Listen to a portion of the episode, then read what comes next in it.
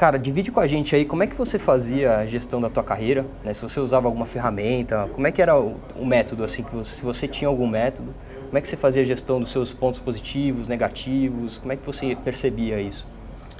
Bom, é, acho que primeiro, quando eu estava na faculdade, eu acho que foi algo que eu já senti falta. É, é, algo que você não, apesar de estar fazendo administração, de ter esse contato mais próximo com empresas, eu nunca tinha encontrado nada nesse sentido, nunca tive uma matéria talvez que pudesse me orientar um pouco nessa, nessa linha vocacional ou até de entender qual carreira e como ter esse crescimento.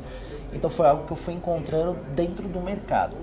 É, conforme eu comecei a trabalhar, antes eu comecei a trabalhar em consultorias, só que eram consultorias pequenas, até boutiques de consultoria, e que esse ponto não existia. Apesar de ter uma gestão bem legal de, de carreira, que era mais individualizada e tudo mais, com uma planilha com exatamente o que eu tinha que fazer, exatamente as métricas e bem, bem avaliado. Nesse... Isso era uma ferramenta que a tua empresa oferecia, é isso? Isso, isso. O meu o, o sócio dessa consultoria, ele tinha já uma ferramenta legal. que era bem bacana, que na verdade era um Excel, não era nada né, de outro mundo, mas era muito bem tangível o que, que eu tinha que fazer. Eu lembro muito bem que é, ele era avaliado de duas maneiras. Então existia é, algumas notas, acho que era 50%, 75%, é, 90% e 100%. E aí todas as métricas eram, eram feitas é, você sabendo. Então assim, 100% era um material que você fez e que poderia já ser entregue para um cliente. 90% era um material que você fez e teve pequenos ajustes.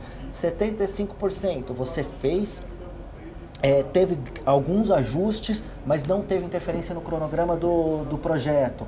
50%, você entregou e teve impacto no cronograma do projeto e tudo mais. Eu lembro que tinha essa e tinha, e tinha a entrega do prazo. Então, assim, 100% entregou no prazo, não entregou no prazo, mas algum 75% não teve, é, não teve, não entregou no prazo, mas não teve um impacto no cronograma do projeto e 50%. E aí uma multiplicava pela outra e você, enfim, tinha sua nota e isso tarefa tarefa que você ia acompanhando. Então era o que eu, que eu me, me, inspirei bastante. É até legal que eu nem lembrava disso, fui lembrar agora que eu, que eu falei. É, não tenho mais essa planilha, mas como era algo bem simples assim, eu acho que é algo que até penso que agora em colocar em prática na minha empresa, porque foi algo que, apesar de ser simples, funcionou bastante nesse sentido.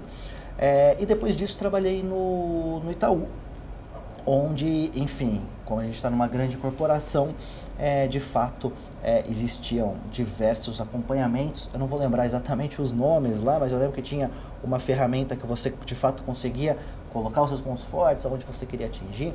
E pelo fato de eu ter sido trainee no Banco Itaú, a gente teve um acompanhamento muito forte, muito presente desse, é, durante o período de trainee. Então você de fato é, acompanhava e, e, e é algo muito interessante que o Itaú, e eu acho que essa é uma percepção que eu tenho também, é de deixar um pouco da pessoa livre, porque é difícil você querer forçar algo que a pessoa talvez não queira.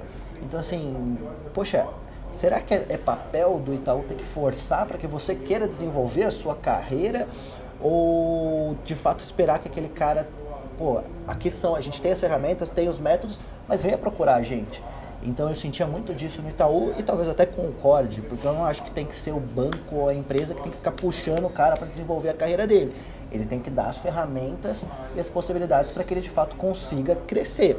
Mas tem que ter uma proatividade, acho que do, do funcionário é, para isso.